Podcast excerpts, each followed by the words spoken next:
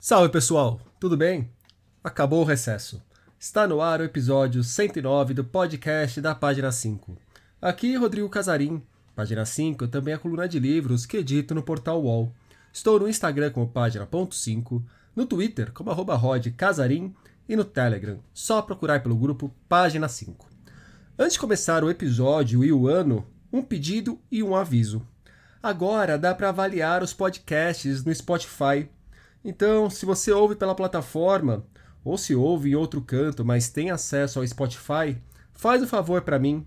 Vai lá na página principal do podcast da página 5 e deixe lá as estrelas que achar que o programa merece.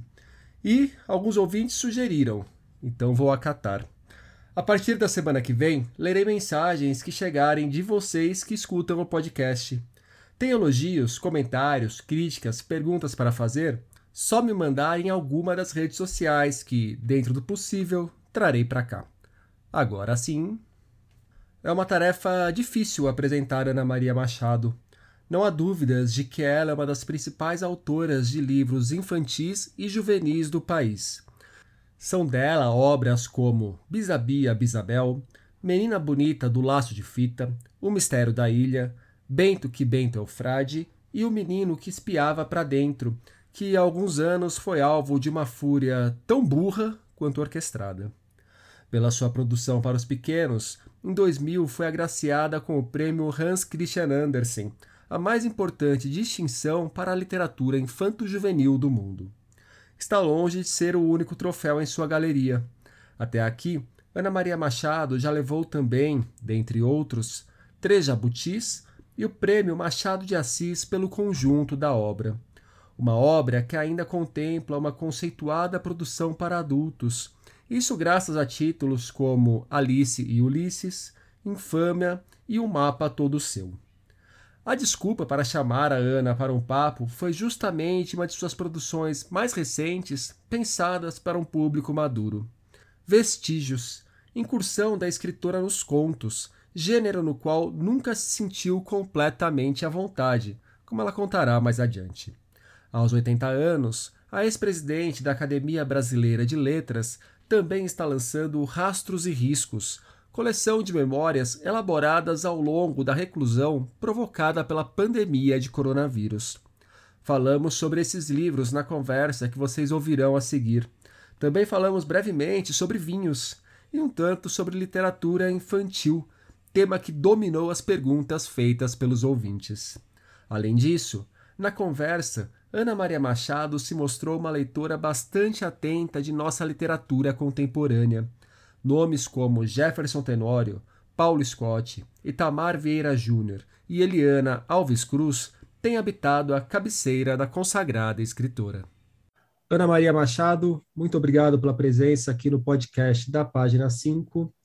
Ana, queria começar o nosso papo pelo Vestígios, livro de contos que você lançou em meados do ano passado, e li nele que algumas das 11 histórias foram escritas tem mais tempo, a partir disso, deduzo que outras foram escritas no passado mais recente.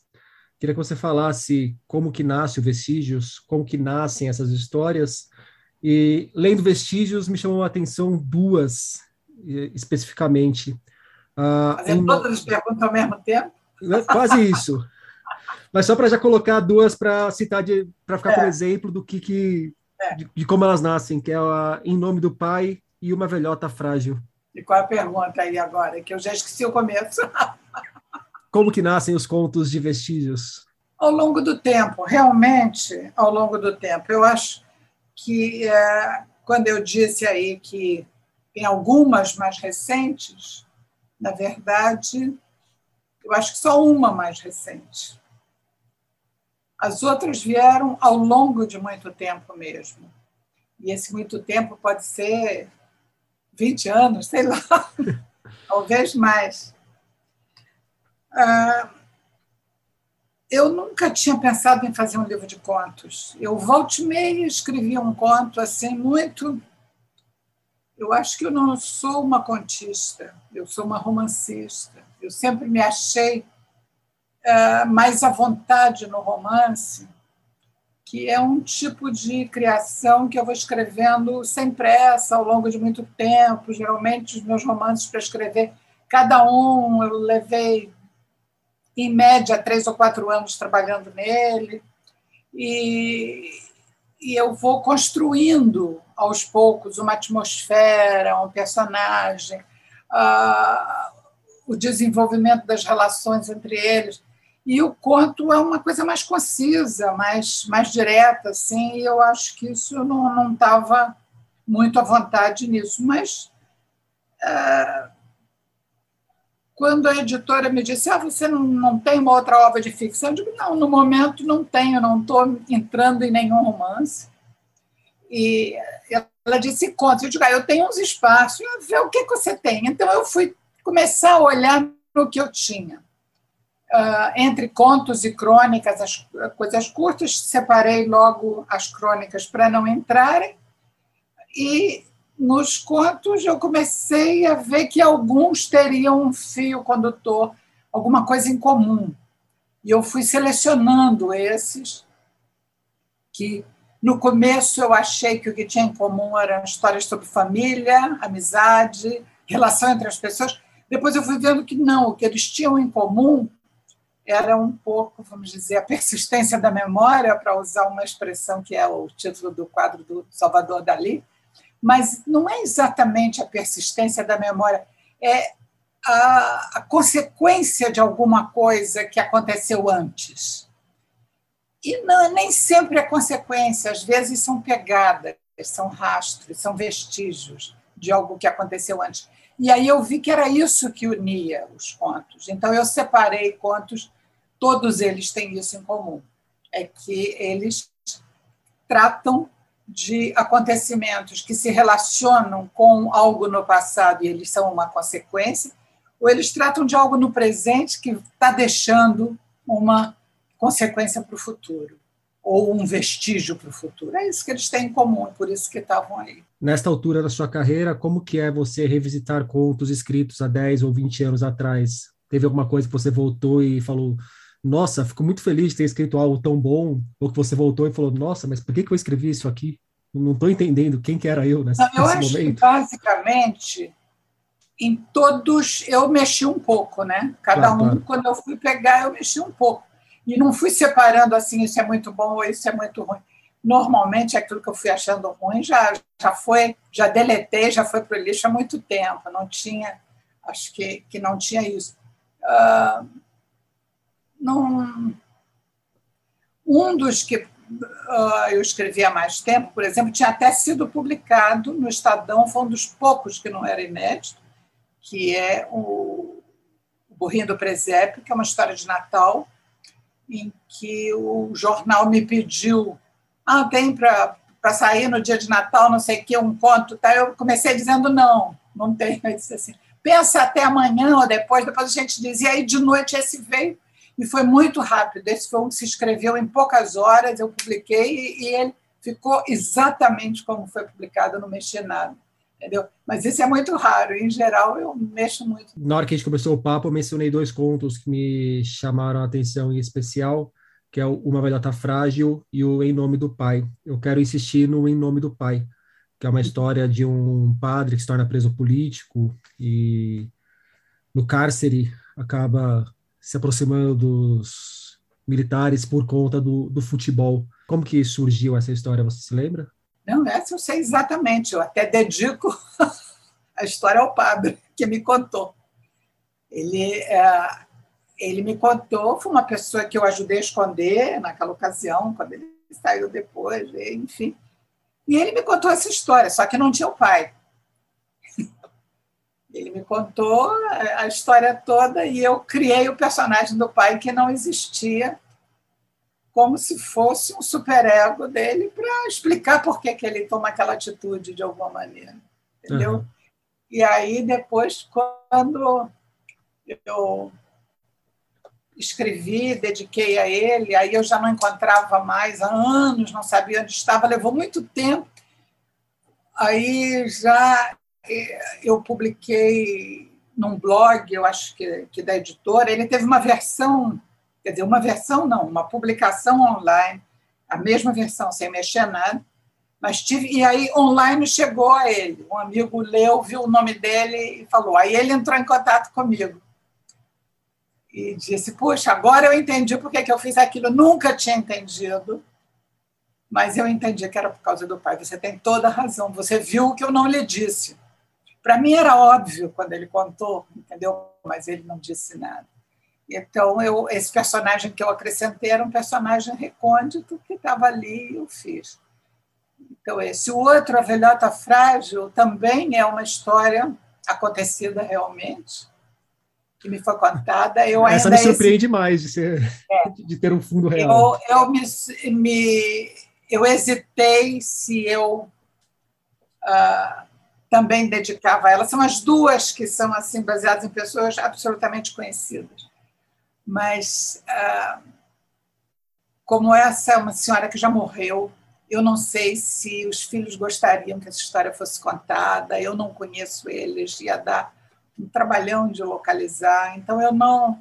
Eu mudei o nome e eu acrescentei as minhas circunstâncias, quer dizer, a sacola com a, quadro do Botticelli, a, a paisagem do aterro no Rio, essas coisas todas são minhas, mas uh, intrinsecamente a história é real, a frase final é real, é dela contando.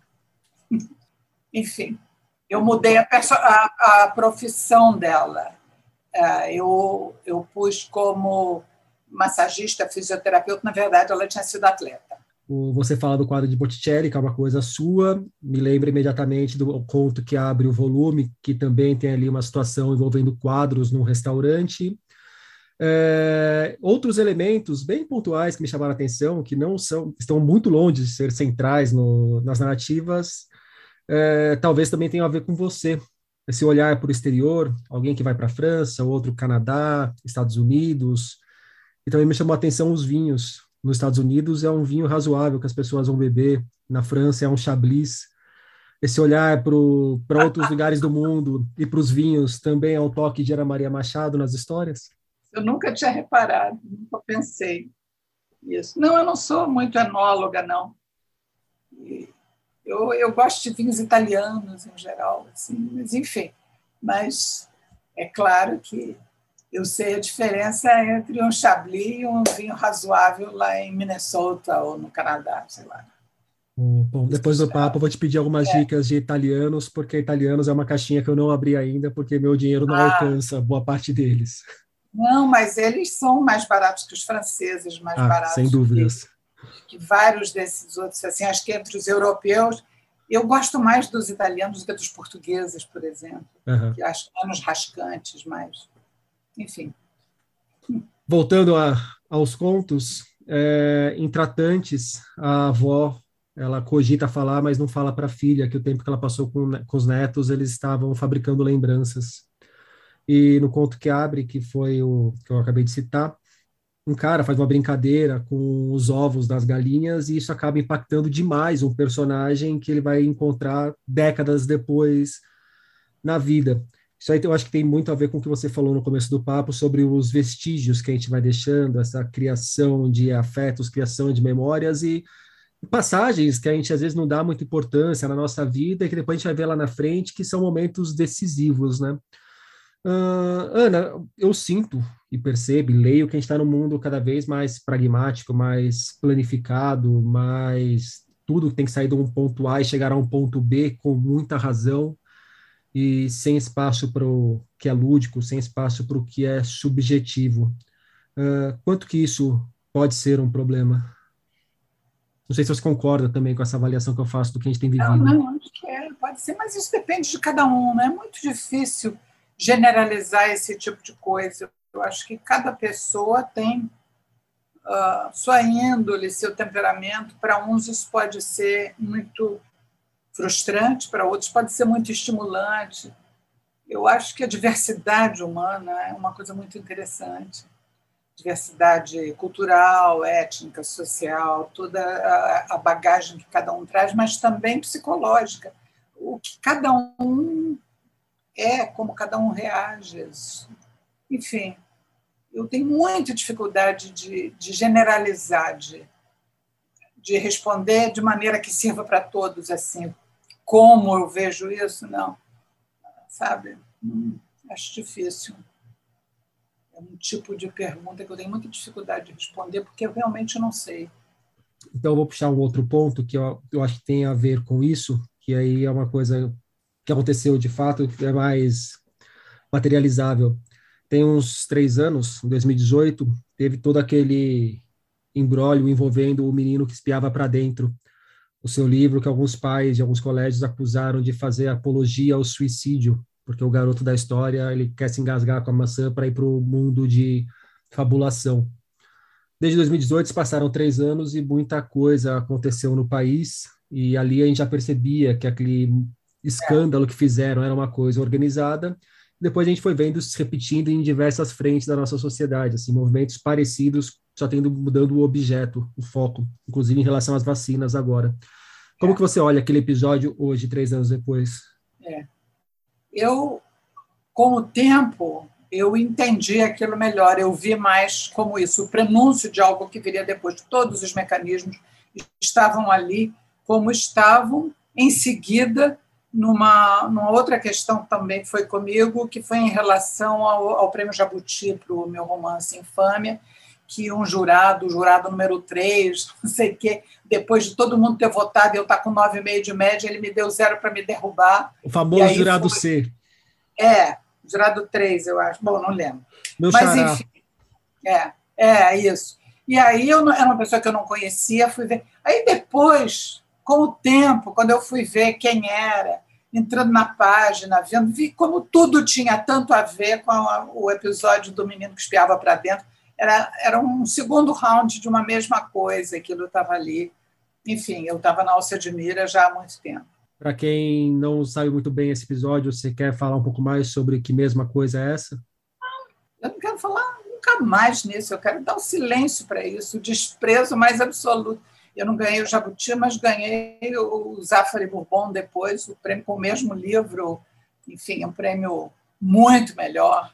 O Jabuti pode ter mais prestígio, mas esse outro tinha um cheque gordo, tinha, não sei o que, tinha tudo, enfim.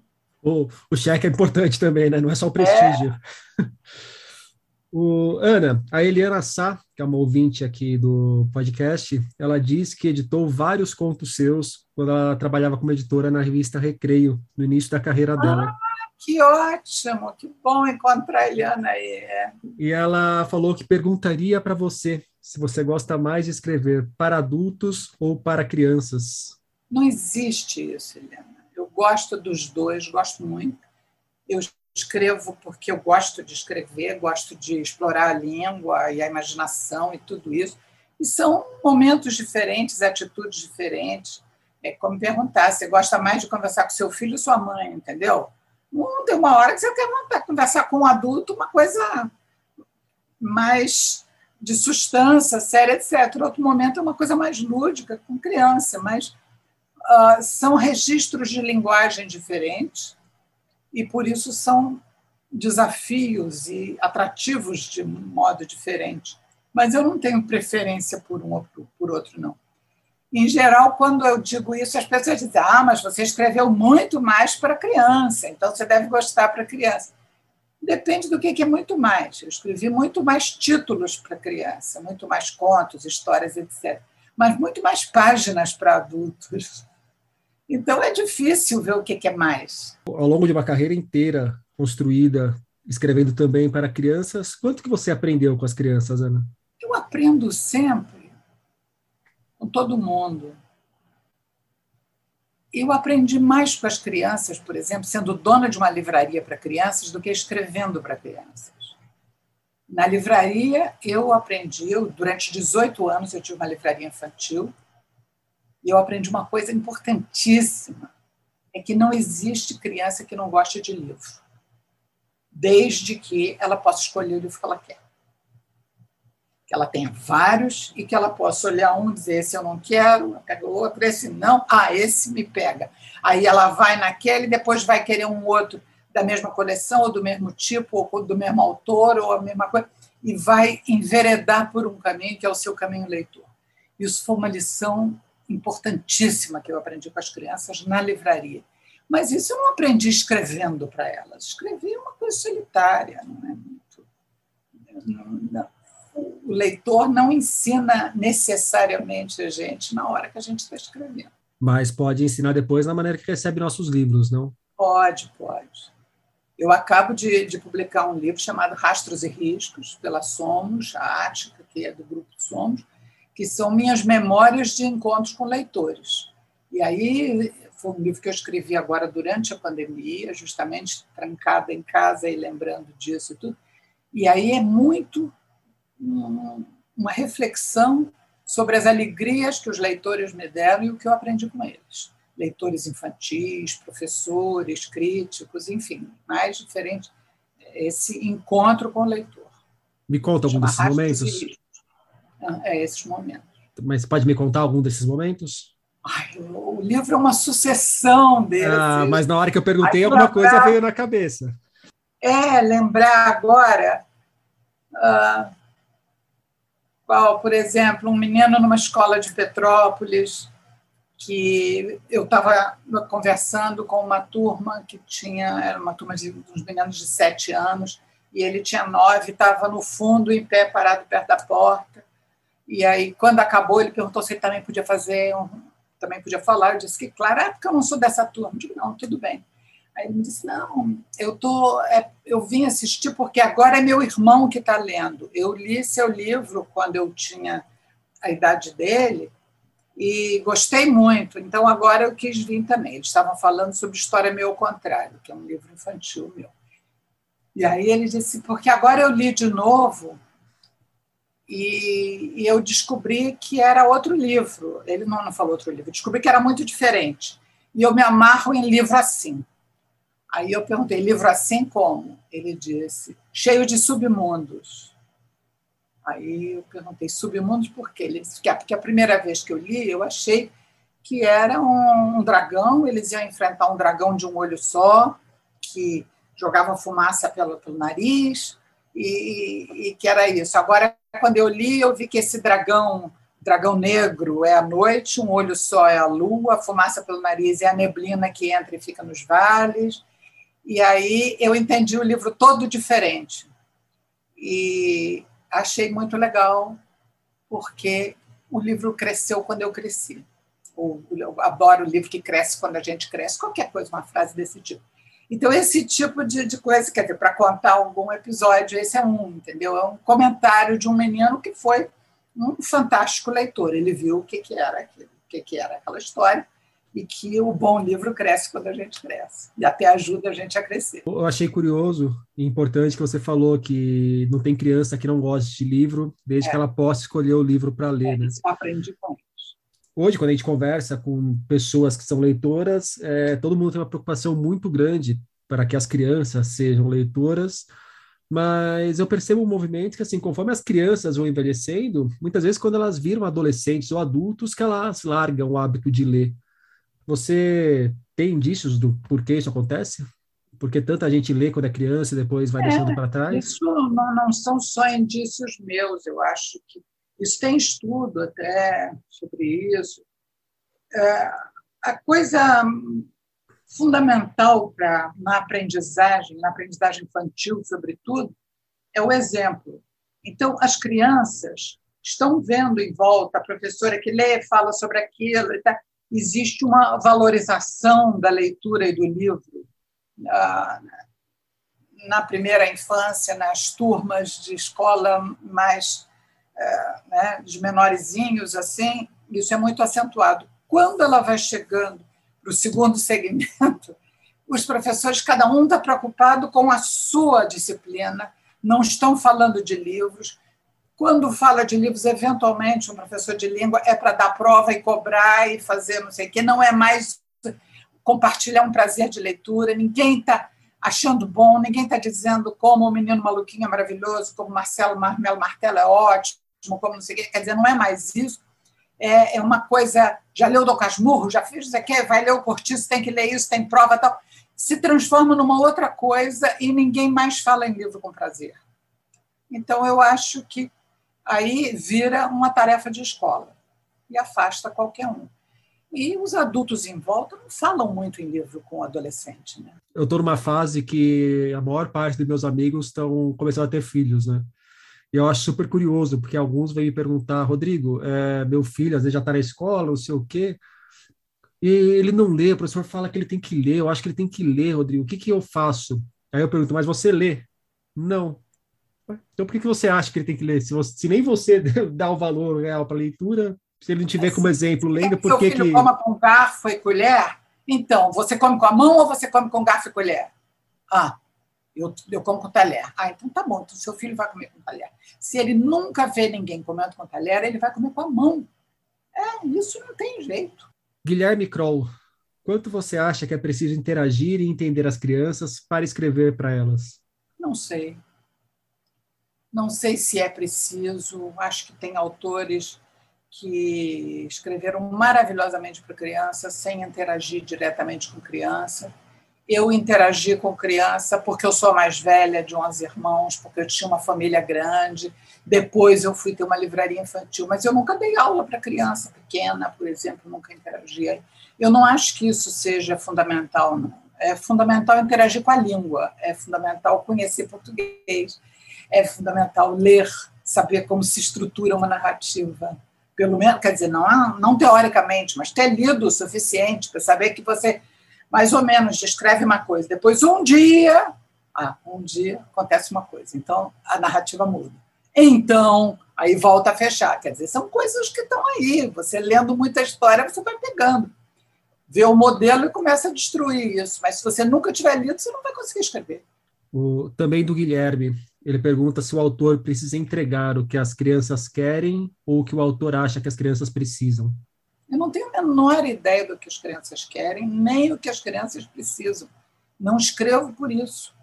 Uh, escrevo porque tem a ideia de uma situação imaginária interessante, de um desafio bom e um elemento de afeto de que eu gostaria que alguma criança para quem eu estou pensando na hora de escrever aquilo, seja um sobrinho, um sobrinho neto, um filho, que tem naquela situação que possa crescer um pouco com aquilo, ver se divertir, se distrair, mas não por assim uma necessidade teórica prévia. Uhum. Três leitoras fizeram perguntas que seguem um caminho semelhante. Então, eu juntei todas as perguntas, dei uma editada e, e separei depois numa, numa lógica é, elas vieram da Cida Madureira, da Celi Borges e da Mariana Bueno. Para começar, tem diferença de escrever para as crianças de hoje para as crianças do passado? Ou criança é igual em qualquer tempo? Diferença tênue, mas há? Essa já é a pergunta ou você é. vamos Qual, fazer é, não, Vou fazer essa primeiro. Tá. É, vamos vamos tá. por partes, mais fácil. Não, pois é. Porque é assim, esperando. Eu prefiro que vá por é. partes, porque senão quando chega na última eu esqueci a primeira. Já tomei bronca lá no começo. Não, é verdade, eu, não, eu tenho dificuldade, sempre tive. Tem, dificuldade de memória que eu estou tendo agora, mas outras eu tive a vida toda. Isso é, é uma delas. Ah, eu acho que ah, as perguntas. A, criança de hoje e a criança de quando eu era criança, de quando meus filhos eram crianças, ou de quando meus netos eram muito pequenos, tem algumas coisas que são básicas, são fundamentais, e a criança tem, é igual. A criança tem medo, tem medo de ficar sozinha, tem medo de abandono, ela, ela quer aconchego, ela tem curiosidades, ela tem, enfim, é, é essas sensações de, fundamentais diante do mundo são iguais. Evidentemente, o cenário disso muda. Antes ela podia ouvir um disquinho, depois ouvir um gravador e hoje ela está num celular. Então tem circunstâncias que se você mantiver hoje, eu, por exemplo, um dos livros mais recentes que eu lancei agora pela Global, O Menino e o Maestro, que é uma reedição de um livro que eu já tinha lançado há muitos anos, o menino, quando encontra o maestro, o maestro fazia ele ouvir um gravador e gravava coisas da roda de choro onde estava. Hoje se faz isso com o celular. Ah, eles ouviam disco, não tem mais. Então, essas coisas mudam, essa criança mudou.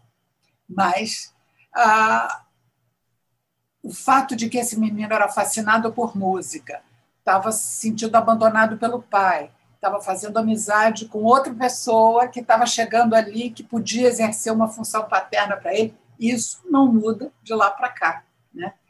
Eu acho que, sobretudo, as mudanças tecnológicas muito recentes podem ser estranhas, mas as muito antigas, a criança assimila muito bem sem achar estranho. Você pode ler Os Três Mosqueteiros e ver que eles saem cavalgando pelo interior da França, sem precisar transformar isso em que eles saem em moto pelo interior da França. Né? A gente sabe que antigamente era cavalo e pronto, não, não tem problema. Então, acho que algumas coisas mudam, mas intrinsecamente os problemas fundamentais do ser humano são os mesmos. Então, só muda a roupagem.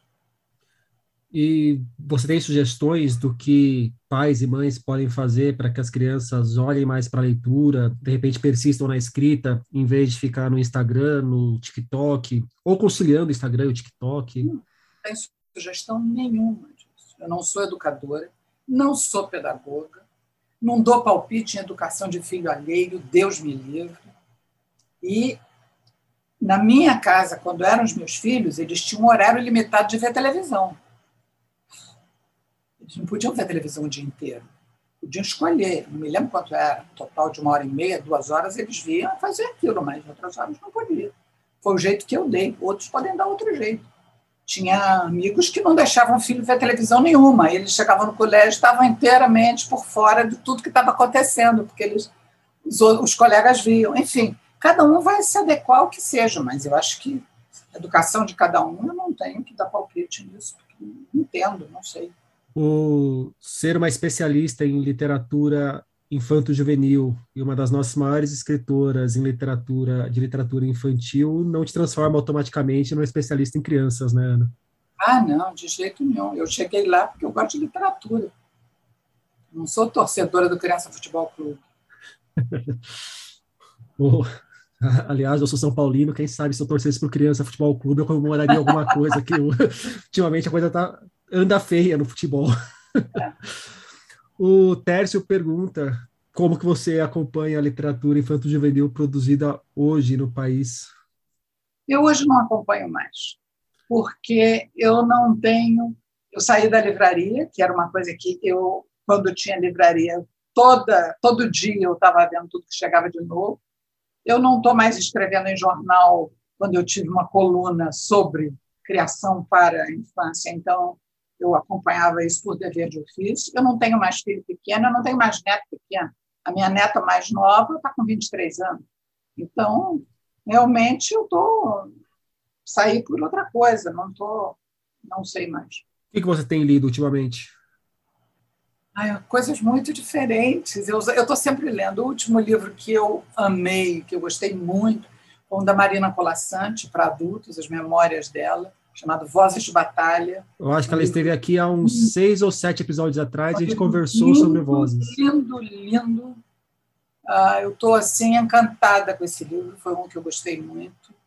Eu gostei muito do, do Jefferson Tenório, O Avesso da Pele, mas esse eu já li há mais tempo, como eu tinha gostado muito. Uh, enfim, o Paulo Scott, em geral, eu gosto muito das coisas que o Paulo vem escrevendo. O, o Itamar Vieira Júnior é outro né, que está aí. Enfim, eu, nesse tempo de pandemia em casa, eu reli muita poesia e reli muitos autores que eu amo. Até eu pensei, o que está na minha mesa de cabeceira hoje é Camus, Albert Camus, O Verão, que eu estou relendo, acho que pela décima vez, porque eu comecei a procurar uma citação que eu lembrava, eu queria achar exatamente, que ele diz que no meio de um inverno rigoroso, eu descobri dentro de mim um verão invencível. E eu queria descobrir, relembrar em que contexto estava isso. Aí comecei a procurar, acabei relendo o livro inteiro. Enfim, minhas leituras são muito ecléticas. É, quais, me fala mais um pouco de, desses autores que você está relendo, que você gosta de reler, ou que planeja reler em breve. Além de Camus, o que, que te habita o imaginário? Regular, Drummond, Fernando Pessoa, os poetas muito. É, Ai, eu tenho que olhar, lembrar na pilha lá o que eu fui tirando. Falei na Marina, li.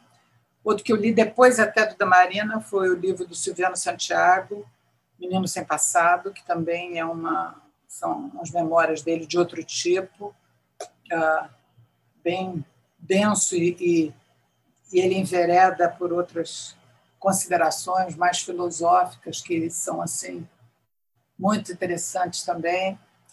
Eu reli um livro que eu amo, que é o Albatroz Azul, do João Baldo, que é, foi o último livro dele publicado em vida. É um livro tão, tão sensível, tão delicado, é um livro que dá a sensação assim de que ele sabia que ia morrer, que escreveu um livro bonito sobre a morte, um livro muito bonito.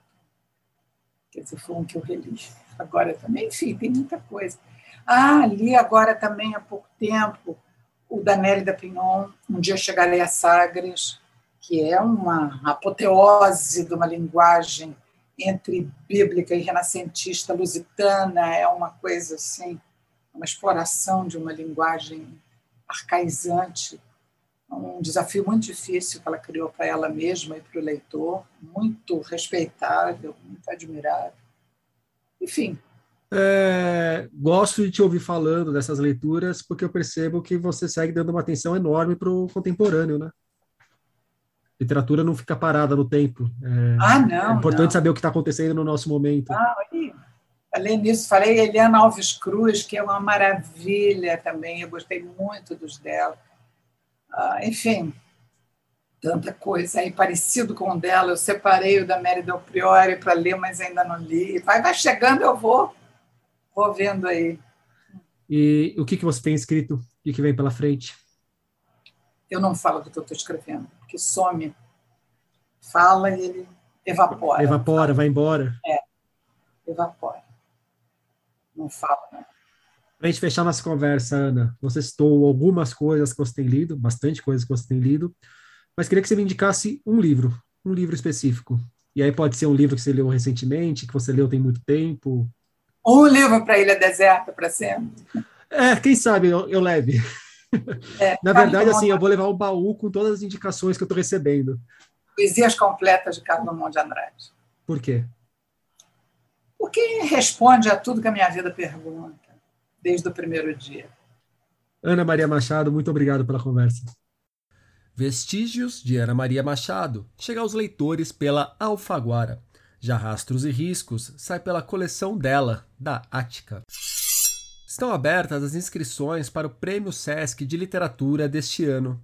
Os autores estreantes têm até o dia 11 de fevereiro para inscrever seus contos e romances na premiação. Enfatizo: autores estreantes. Só pode participar quem nunca publicou nenhum livro no gênero escolhido. Todas as regras, inclusive a condição de anonimato, estão no link que deixarei para vocês. A inscrição é gratuita. Quem leva o Sesc ganha um contrato de publicação com a Record, parceira do prêmio, com tiragem inicial de 2.500 exemplares. Um dos principais prêmios de nossa literatura. No ano passado, na 18ª edição, os vencedores do Sesc foram Fábio Horácio Castro, com o romance O Réptil Melancólico, e Diogo Monteiro, com os contos de O que a Casa Criou. Participaram da edição daquele ano 1.688 livros, sendo 859 em romance e 838 em contos. Por hoje é isso aí, pessoal. Indique o podcast para os amigos e inimigos. Não se esqueçam de avaliar o programa e de mandar a sua mensagem para, quem sabe, pintar por aqui nas próximas edições. Um abraço, um beijo, um aperto de mão e até semana que vem.